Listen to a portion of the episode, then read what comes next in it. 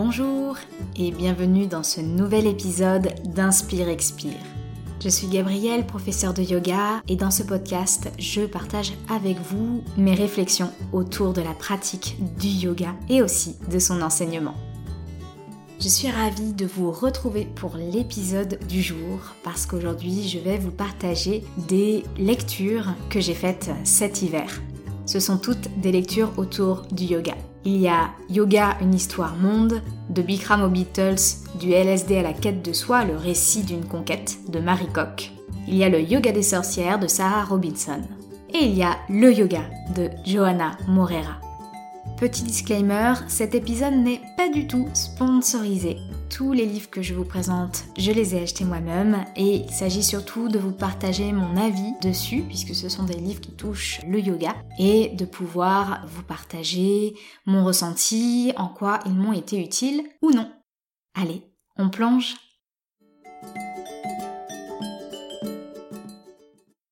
Donc le premier livre qu'on va explorer ensemble, c'est Yoga, une histoire monde de Marie il y a un livre qui est paru en 2019 aux éditions La Découverte et qui est apparu en poche en 2021 chez les éditions Pocket.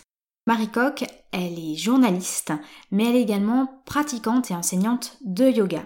Et c'est en se posant des questions sur le yoga, sur sa pratique. Dans le livre, elle parle notamment de s'être posé la question alors qu'elle était, je crois, à Bali, à prendre des cours avec un professeur américain, entouré d'occidentaux, mais avec pas un seul indien pour explorer euh, la pratique. Donc c'est un peu le point de départ euh, de son enquête sur le yoga qui euh, devient une enquête sur la mondialisation de cette pratique et de ses transformations au cours des 19e, 20e et 21e siècles. Ce livre, j'ai mis du temps à le lire parce que j'étais un peu méfiante. Je me demandais vraiment ce que cette lecture allait donner. Euh, c'était un programme ambitieux, ce que se proposait de faire Marie Coq. Dans le titre, il y a une histoire monde, donc il est question d'histoire. J'ai fait moi-même des études d'histoire et donc j'arrivais avec un regard très critique sur la manière dont allait être menée cette enquête, puisque l'histoire répond à un processus scientifique bien précis et en vérité, une fois que je suis plongée dedans, j'ai été agréablement surprise. Donc le livre n'est pas une recherche historique en soi, mais Marie Coq a fait des recherches poussées pour mener sa réflexion, en se posant notamment sur des textes d'historiens du yoga.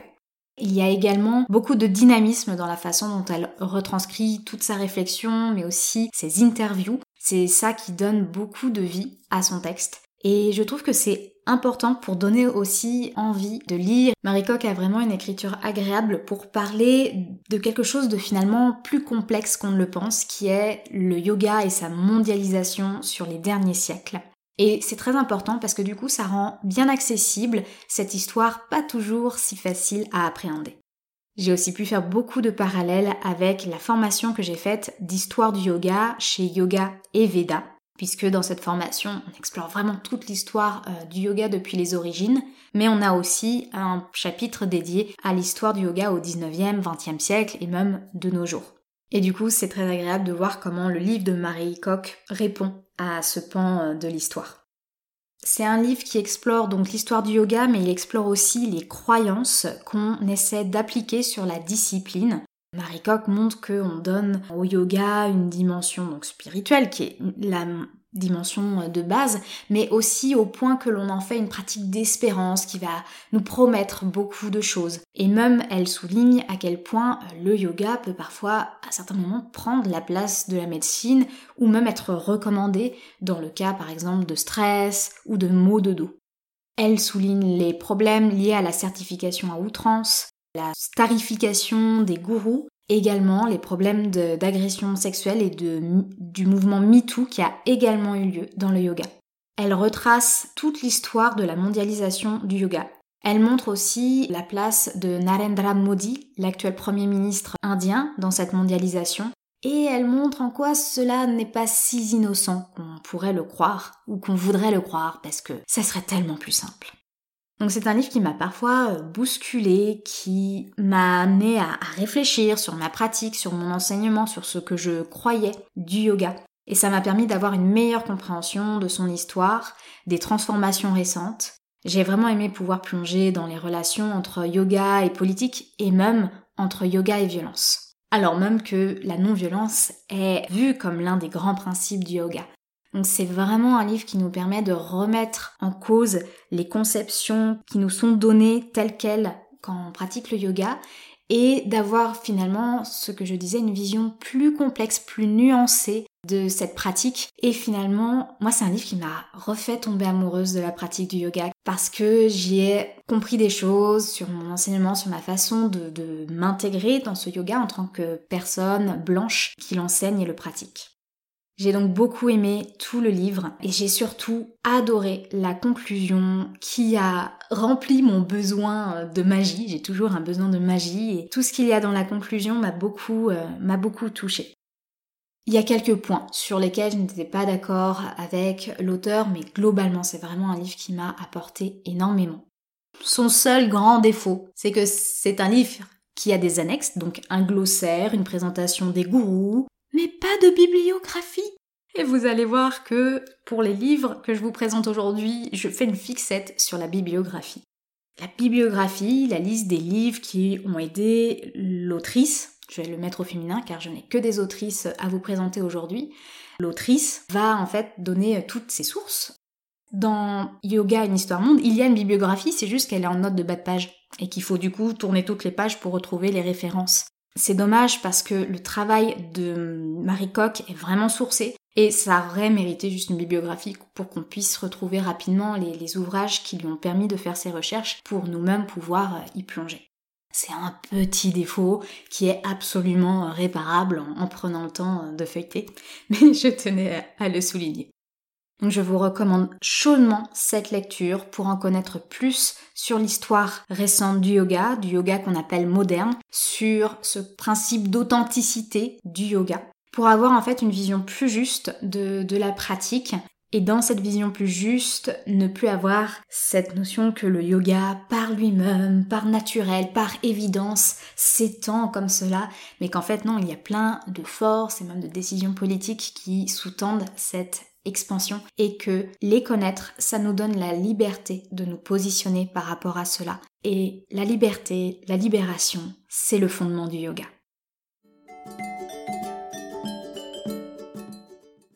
Le deuxième livre que je vous présente aujourd'hui, c'est Le yoga des sorcières de Sarah Robinson. Donc Sarah Robinson, elle pratique le yoga depuis qu'elle a 7 ans. Elle se définit également comme sorcière, elle fait partie d'un coven, c'est-à-dire d'un groupe de sorcières qui pratiquent ensemble, et elle suit actuellement des études pour devenir prêtresse au Glastonbury Goddess Temple.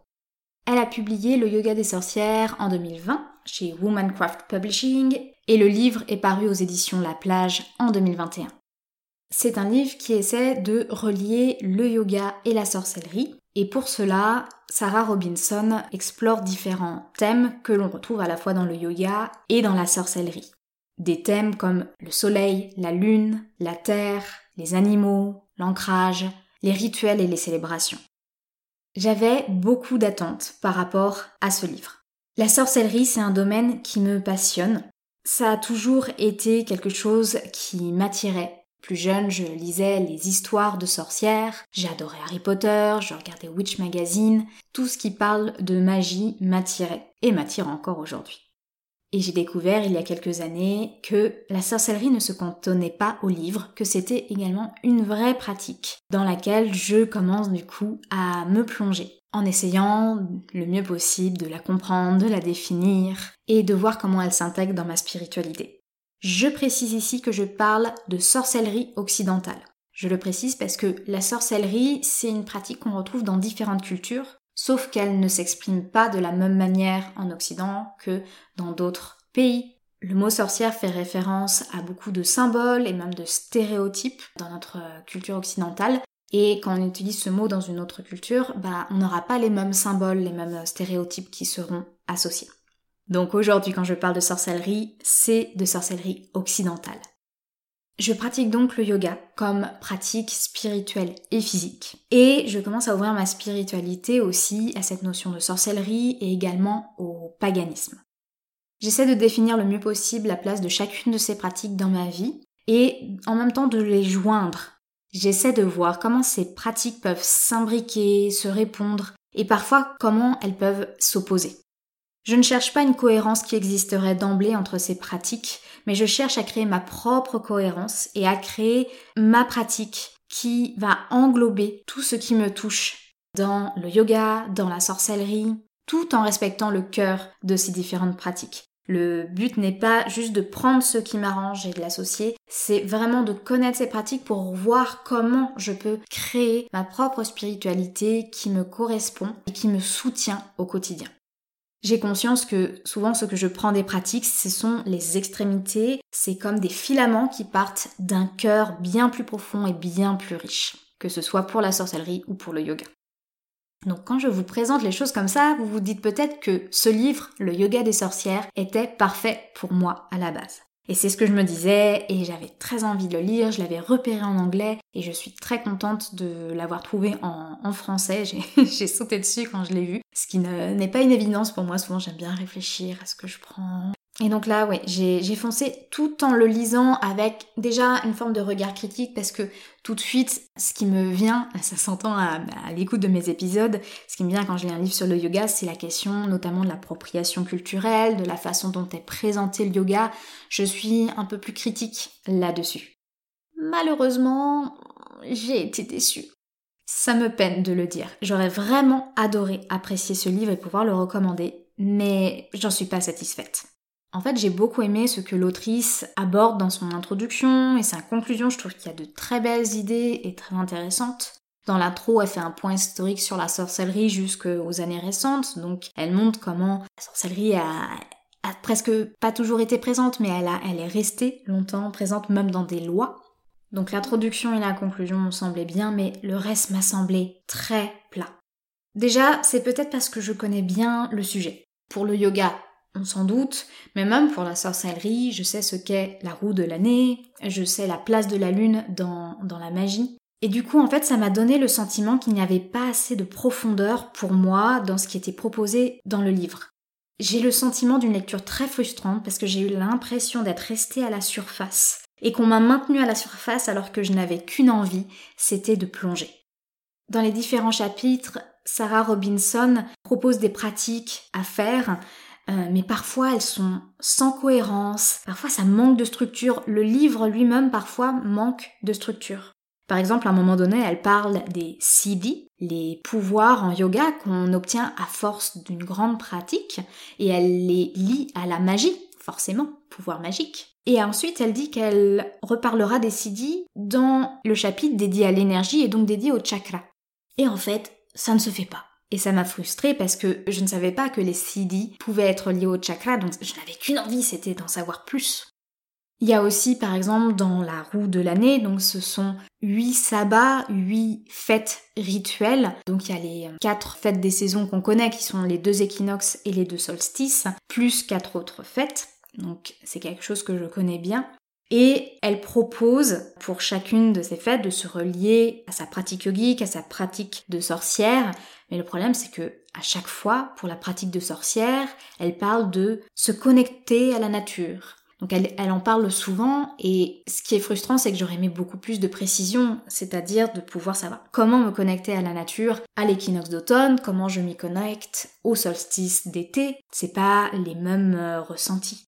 Pareil, les pratiques yogiques qu'elle propose pour célébrer chaque instant des saisons, c'est très euh, vague, ça manque de détails pour moi. Il est vrai qu'en début de livre, elle dit qu'elle ne veut pas donner de recettes toutes faites, parce que elle, elle ne suit jamais les recettes qu'on lui donne. Ce que je comprends tout à fait, puisque je fonctionne de la même manière. J'apporte beaucoup de personnalisation dans mes pratiques parce que c'est comme ça qu'elle peut réellement me soutenir au quotidien. C'est pour ça que dans euh, ce podcast dédié au yoga, je vous parle de ce livre qui mélange les deux pratiques spirituelles qui me tiennent à cœur, que sont le yoga et la sorcellerie. Le problème, c'est qu'on ne peut pas créer ses propres recettes, ses propres rituels, ses propres sortilèges ou même ses propres pratiques yogiques à partir de rien. Par exemple, pour faire une analogie euh, gustative, si pour faire un cake, je vous dis qu'il faut des tomates, de la farine, de l'huile, vous dites OK, mais en quelle quantité? Et vous auriez tout à fait raison de me poser la question. Parce que peut-être qu'avec les instructions que vous m'avez données, bah, je vais faire un cake avec deux tomates, 50 grammes de farine, une demi-bouteille d'huile. et trois paquets de levure. Et on sait très bien ce que ça va donner. Ça va pas être très bon. Par contre, si vous me dites que pour faire ce cake à la tomate, vous utilisez 5 tomates, 150 g de farine, un paquet de levure et 100 ml d'huile, déjà, j'ai une base pour faire un cake à la tomate. Et ensuite, je peux me dire, hmm, mais le romarin, ça se marie très bien avec la tomate. Je vais en rajouter dans la pâte. Ah ouais, mais la tomate, j'aime beaucoup, mais j'ai envie d'un peu plus de couleur. Et si je mettrais un poivron vert à la place de deux tomates? Et donc, vous voyez que c'est beaucoup plus simple de faire à sa sauce quand on a déjà la sauce de l'autre, finalement. Pour pouvoir adapter un système, pour pouvoir s'approprier une recette, un rituel et le faire à sa sauce pour qu'il nous corresponde à 100%, pour qu'il soit vraiment efficace pour nous, on a besoin de comprendre le système initial, le système de base. On a besoin d'un minimum de précision pour pouvoir adapter. Donc je comprends tout à fait euh, son, point de vue et sa position, mais du coup je trouve qu'au final ce n'était pas la meilleure prise de position. C'est dommage du coup de ne pas avoir dans certains chapitres donné assez de précision. Ce que je reproche beaucoup à l'autrice, c'est qu'elle ne fait pas de liaison entre le yoga et la sorcellerie comme elle l'annonce dans l'introduction. Donc chaque chapitre porte sur un thème, ancrage, animaux, terre, soleil, lune. Et donc pour chacun de ces thèmes, elle va l'explorer sous l'œil du yoga, d'une part, de la sorcellerie, d'autre part, et elle nous indique qu'elle va relier les deux ensuite. Et aussi, à la fin de chaque chapitre, elle fait un point sur les déesses liées au thème du chapitre. Mon souci, c'est qu'il y a bien la présentation euh, du yoga avec tel thème, de la sorcellerie avec tel thème, mais il n'y a pas le lien entre les deux. C'est là aussi où se fait un manque de profondeur dans l'exploration de ces thèmes. Ce manque de profondeur, il est peut-être lié au fait aussi que Sarah Robinson a décidé de ne se focaliser que sur les points qui rassemblent le yoga d'un côté et la sorcellerie de l'autre. Et peut-être que là aussi, ça empêche finalement de plonger et de se poser des questions, puisque c'est très enthousiasmant quand on pointe des similitudes entre deux pratiques qui sont éloignées dans le temps et dans l'espace. Il y a quelque chose de magique qui se passe. On a l'impression en fait de toucher quelque chose d'universel. On se dit que si une pratique qui est née en Inde il y a des millénaires et qui a grandi principalement dans ce pays. Et de l'autre côté, il y a la pratique de la sorcellerie occidentale, donc qui n'avait a priori pas de lien avec le yoga. Voir des points communs entre ces deux pratiques, ça, c'est comme si on disait que finalement il y avait quelque chose de sous-jacent qui est universel à toutes les cultures et qui nous réunit tous et toutes. Et ça, surtout quand on est dans la pratique du yoga, donc ce yoga qui vient de yuj, la racine sanscrite qui signifie union, cela, ça, ça peut nous, nous émerveiller. Mais il y a quelque chose de très important à se rappeler, c'est que ces pratiques, elles n'étaient pas faites pour se rencontrer en soi. Ce n'est pas naturel, ce n'est pas évident. Et pour ce genre de réflexion, je renvoie justement au livre de Marie Coq que je vous ai présenté juste avant. La sorcellerie occidentale et le yoga, ce sont deux pratiques qui ont vécu, qui ont grandi dans des temps et des espaces différents, qui ont des histoires différentes, mais qui ont l'occasion de se rencontrer maintenant, suite à des échanges suite à l'ouverture de la communication, notamment grâce à Internet, suite aussi à un besoin de spiritualité, notamment en Occident. C'est super de souligner les similitudes, mais il y a aussi beaucoup d'intérêt, beaucoup de questionnements qui peuvent émerger sur le fait de souligner aussi les différences. Parce qu'en soulignant les différences entre des pratiques, Déjà, ça nous amène donc à nous poser des questions et à entrer plus en profondeur, à nous challenger. Cette pratique pense ceci, cette pratique pense l'opposé. Comment est-ce qu'on peut les lier ou est-ce qu'elles sont irréconciliables sur ce plan-là? Mais aussi parce que ces différences, c'est ce qui va rendre ces pratiques complémentaires. Et c'est là où il y aurait en fait tout l'intérêt du livre, c'est-à-dire pourquoi j'ai besoin du yoga et de la sorcellerie en quoi les deux sont suffisamment différents pour qu'ils se complètent et viennent se soutenir l'un l'autre. En fait, c'est vraiment ça que je venais chercher dans ce livre et malheureusement, je ne l'ai pas trouvé. Je n'ai pas trouvé une réflexion autour de ça qui pourrait nourrir la mienne et du coup, bah, je repars un peu déçue. Parce qu'il n'y a pas d'explication profonde sur comment le yoga peut aider la pratique de la sorcellerie et inversement. Dernier point, l'autrice parle beaucoup du féminin sacré, c'est pourquoi d'ailleurs elle ne présente que des déesses à la fin de ses chapitres. Moi je n'entre plus en résonance avec le féminin sacré. Fut un temps, j'y euh, résonnais.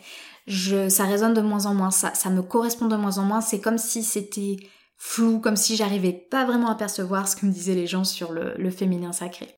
C'est pourquoi ma pratique se base de plus en plus sur les cinq éléments, puisque c'est là où je trouve beaucoup plus euh, de spiritualité, de soutien, et aussi ça me permet d'avoir une vision du monde qui est différente de la vision féminin-masculin et qui me correspond beaucoup plus, puisque ces cinq éléments me permettent d'avoir une vision finalement à la fois non binaire et en même temps plus complexe qu'une vision qui se repose uniquement sur deux principes. Et c'est une vision qui me correspond beaucoup plus. Je sais aussi que le féminin sacré peut aider beaucoup de personnes à reprendre confiance en elles. Je pense notamment aux femmes ou aux personnes qui s'identifient comme femmes. Mais c'est aussi devenu un lieu de beaucoup de dérives. Les espaces de féminin sacré peuvent parfois aussi être malheureusement des lieux de rejet pour les personnes transgenres notamment, ou être des lieux qui véhiculent des idées justement vagues sur la spiritualité et qui parfois en, viennent à repousser l'expérience de personnes qui peuvent avoir des problèmes avec leur fertilité par exemple, ou en viennent même parfois à justifier des agressions sexuelles sous forme de euh, c'est parce que tu n'es pas en lien avec ton féminin sacré et, c'était une expérience nécessaire pour t'ouvrir à cette expérience. Je précise ces dérives parce qu'elles sont réelles, elles sont importantes, elles font des dégâts, j'en suis témoin. Donc, je le précise ici. Et euh, dernier point sur la notion d'appropriation culturelle. Euh, j'ai pas trouvé ce livre extrêmement informé sur l'histoire justement du yoga. J'ai trouvé qu'il y avait aussi encore ce côté euh, le yoga est un peu une évidence, un peu naturel. Voilà, ça devient quelque chose sur lequel je, cringe un peu. Et aussi parce que, en même temps, l'autrice, en fait, elle est consciente de ça. Hein. Sarah Robinson, au tout début, elle dit Je suis une femme blanche, je n'ai pas d'origine indienne, j'essaie de pratiquer et d'enseigner le yoga par mes cours et dans ce livre de la manière la plus respectueuse possible. Mais j'ai pas le sentiment d'avoir ressenti ça tout au long du livre. J'ai l'impression que c'était un peu un disclaimer au début et j'ai pas eu le sentiment que ça a été poursuivi dans, dans le livre. Et aussi la biblio. La biblio. J'avais dit que je ferais une fixette sur la biblio la biblio est extrêmement courte. Il y a quatre ouvrages précis. Alors c'est très marrant parce que chaque, page de chapitre est très très belle avec un gros titre au milieu et là il y a marqué bibliographie. on tourne la page, quatre livres. Bon, euh, ça fait ça fait pas beaucoup. Et surtout les titres du livre, ça me donne une sensation de superficialité qui confirme ce que j'ai ressenti dans le livre. Alors, je me suis posé la question puisque les quatre ouvrages présents sont uniquement des ouvrages en français. Donc je me suis posé la question, est-ce que dans la version anglaise, il y avait beaucoup plus de livres et que les éditorices françaises ont choisi de ne prendre que les livres français? Dans ce cas, je suis pas du tout d'accord avec ce choix éditorial. Ou est-ce que de base, la bibliographie était hyper courte? Voilà, c'est une question euh, que je me pose. Deux points positifs pour cette lecture. Euh, ça m'a donné quelques inspirations pour des pratiques, euh, pour, pour enseigner. Et euh, dans l'introduction, il y a le point historique sur euh, la sorcellerie euh, que j'ai trouvé très intéressant. Mais vraiment, globalement, j'ai été déçue de ce livre, autant en tant que pratiquante de yoga qu'en tant qu'étudiante de la sorcellerie. J'aurais probablement préféré un livre plus personnel, qui aurait été en profondeur dans la pratique de l'autrice, mais sans l'imposer comme la pratique, mais qui aurait été une vraie réflexion autour de cette alliance entre yoga et sorcellerie et qui euh, m'aurait amené du coup des outils, des réflexions, plutôt que quelque chose de général et du coup de vague et qui ne m'a pas satisfaite malheureusement. Mais je trouvais important de vous parler de ce livre, même si c'est pas un, un coup de cœur, parce que déjà il s'appelle le yoga des sorcières, c'est un livre de yoga et voilà, il y a peut-être des personnes euh, qui vont, euh, qui vont le lire et je trouve que c'est important d'avoir différents avis sur un ouvrage avant euh, de l'acheter, de s'y plonger. Et peut-être que ce que j'ai dit en fait pour vous, c'est plein de points positifs. Peut-être pour vous, vous cherchez justement un livre qui va pas trop en profondeur, qui reste à la surface et c'est ok. Et du coup, mon avis, du coup, vous donnera peut-être envie de l'acheter.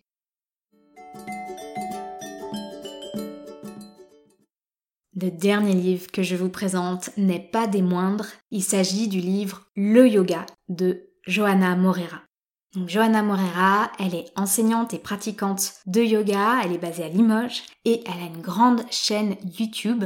C'est comme ça que je l'ai découverte, c'était en 2017. J'avais mal au ventre, j'ai tapé yoga mal de ventre et j'ai trouvé sa vidéo détente du ventre qui fait toujours partie de mes préférés qui m'a fait un bien fou. Et été très contente de découvrir une nouvelle professeure de yoga en ligne. j'ai été très contente de, la découvrir, de découvrir son approche du yoga, qui est euh, sensible, pleine de compassion, et en même temps rigoureuse, et avec une curiosité immense pour la pratique du yoga. Et tout ça, ça se ressent dans son livre. Donc son livre a été édité en 2021 aux éditions Améthyste. Et il est construit en différents chapitres. Il y a une introduction où Johanna se présente. Elle parle aussi de l'histoire et de la philosophie du yoga. Il y a vraiment un chapitre conséquent là-dessus. Ensuite, différentes postures qui sont classées par famille et dans lesquelles elle rentre en profondeur pour vraiment expliquer comment se placer correctement. Et elle explore aussi d'autres pratiques du yoga comme les mudras, les kriyas, les bandhas, les mantras et aussi la yoga thérapie que j'étais très heureuse de découvrir. Vous l'entendez, contrairement au livre précédent, ici je vais être dithyrambique. J'ai vraiment adoré ce livre. C'est un excellent livre pour découvrir ou pour redécouvrir le yoga. Pour moi, ça va devenir un ouvrage de référence en tant qu'ouvrage ressource pour m'aider à replonger dans la pratique, m'aider à approfondir mes enseignements, pour préparer mes cours, pour diversifier mes pratiques, mes enseignements au-delà des asanas. Et aussi pour trouver des nouveaux livres à explorer parce qu'on va reparler bibliographie et là, ce que j'aime beaucoup dans le livre que Joe a créé, c'est que Joe est là à chaque page et c'est un bonheur. Parce que, comme je disais, Joe a une approche sensible et très respectueuse aussi euh, du yoga. Et ça, pour le coup, ça se sent vraiment tout au long du livre. Elle exprime cette sensibilité et cette compassion pour les gens dans toutes les pages et notamment dans les pages dédiées aux postures. Elle fait très attention à donner des recommandations, à euh, mettre en garde sur tel ou tel point et elle honore le yoga en le replaçant dans son contexte, en rappelant ses racines indiennes et aussi en témoignant de toute la richesse de la discipline. Elle cherche vraiment à ouvrir le champ de vision sur toute la pratique du yoga et à ne pas rester centrée sur un champ, qui est généralement les asanas. Non, ici, Joe ouvre le champ de la pratique. Elle le fait avec brio, puisque non seulement elle l'ouvre, mais le risque quand on ouvre et qu'on va trop loin, c'est qu'on reste en surface. Et là, pas du tout. Elle va en profondeur. Je suis professeure de yoga, je suis pratiquante régulière de yoga et pourtant j'ai encore appris des choses. Il y a des notions que j'avais survolées et que là j'ai pu intégrer. J'ai vraiment été nourrie par cette pratique. Ça peut paraître euh, anodin, mais comme j'ai parlé de féminin sacré juste avant, un point qui m'a beaucoup plu, c'est que Joe parle des énergies lunaires et solaires. C'est une des bases euh, du yoga, le principe qu'on a en nous une énergie lunaire qui est liée à l'immobilité, l'introspection, le calme, et une énergie solaire qui, elle, est liée plutôt à l'action, au mouvement et même à la création. Elle différencie bien lunaire et solaire, mais pas en utilisant à outrance les mots féminin et masculin. Et ça, ça m'a beaucoup plu. Parce que des fois, je trouve qu'il y a un raccourci qui est fait entre euh, la lune c'est féminin, le soleil c'est masculin, point. Voilà la différence entre les deux. Et là, au contraire, elle insiste sur d'autres mots et qui permet aussi de ne pas enfermer le lunaire dans le féminin et le solaire dans le masculin, de pas enfermer dans quelque chose qui semble juste posé au genre mais qui finalement tombe dans, dans le rapport euh, de sexe et du coup, c'est vraiment un livre qui s'ouvre aussi aux gens qui aiment le pratiquer le yoga, quelle que soit leur identification de genre. Ce que je préfère dans ce livre, c'est qu'il est à la fois accessible et hyper complet. C'est pas facile à faire un livre qui ouvre autant de champs autour d'un domaine, donc ici le yoga, et qui en même temps apporte vraiment des connaissances, de la profondeur. Mais Joe a pu le faire car avec toute son expérience d'enseignante de yoga, elle a mis toute cette expérience au service de ce livre. J'ai apprécié vraiment tout le livre, la façon dont Joe présente le yoga, la façon dont elle a choisi dans l'ordre de présenter le yoga. Et puis c'est fluide, son écriture est très agréable à lire. C'est un vrai bonheur. Et notamment la partie yoga thérapie m'a beaucoup beaucoup plu. Parce que c'est pas un domaine dans lequel je suis euh, une experte. Je n'ai pas de formation à ce jour on peut, grâce à ce livre, bénéficier des euh, connaissances de Joe sur, euh, cette discipline. Moi, ça m'a servi pour aider une personne dans mon entourage qui luttait avec de l'anxiété et des insomnies. Ça m'a aidé à lui créer une séance spécifique. Et donc, merci Joe pour tes connaissances que tu partages avec tellement de générosité. C'est un plaisir de les découvrir et de te lire. Et j'ai presque failli oublier de vous parler de la bibliographie. La bibliographie du livre de Joe est géniale. Il y a beaucoup de livres. Il y a des références en français et des références en anglais dont certaines mériteraient tellement d'être traduites pour être plus accessibles. Et j'adore parce que comme je le disais, ce livre devient un ouvrage de référence aussi pour son côté bibliographie, où je sais que pour mes prochaines lectures, je vais pouvoir, si j'ai un manque d'inspiration, aller dedans et regarder et voir le titre qui me parle le plus au moment présent. Et donc ça en fait vraiment une référence énorme pour pouvoir avancer dans la découverte et l'exploration de la pratique yogique.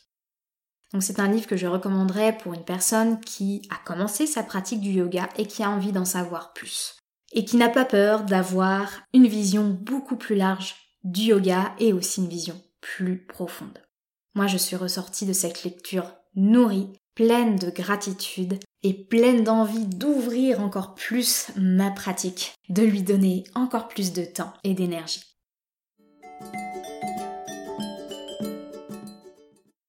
J'espère que cet épisode vous a donné de belles idées de lecture et aussi planté des graines de réflexion sur le yoga et à quoi on le lit. Je suis curieuse d'avoir vos propres retours sur ces livres, même si vous n'êtes pas d'accord avec moi. Au contraire, ça me ferait très plaisir d'avoir d'autres avis, de pouvoir voir d'autres visions sur ces livres. Pour cela, on peut échanger sur Instagram sous le compte pincha.yoga ou vous pouvez m'écrire par mail. Vous avez mon mail dans les notes du podcast. N'hésitez pas, c'est toujours un plaisir d'avoir de vos nouvelles, d'avoir vos retours, de pouvoir échanger avec vous et de construire ensemble notre vision et notre pratique du yoga. Comme toujours, il y a énormément d'amour, de rigueur et de travail derrière ce podcast. Alors pour le soutenir, abonnez-vous. Le podcast est disponible sur Apple Podcast, SoundCloud, Deezer, Spotify, Podcast Addict et toute autre plateforme. Laissez aussi un commentaire 5 étoiles sur iTunes ou sur votre plateforme, ça aide à faire connaître le podcast et donc à pouvoir le faire parvenir à toutes les personnes qui sont curieuses de la pratique yogique.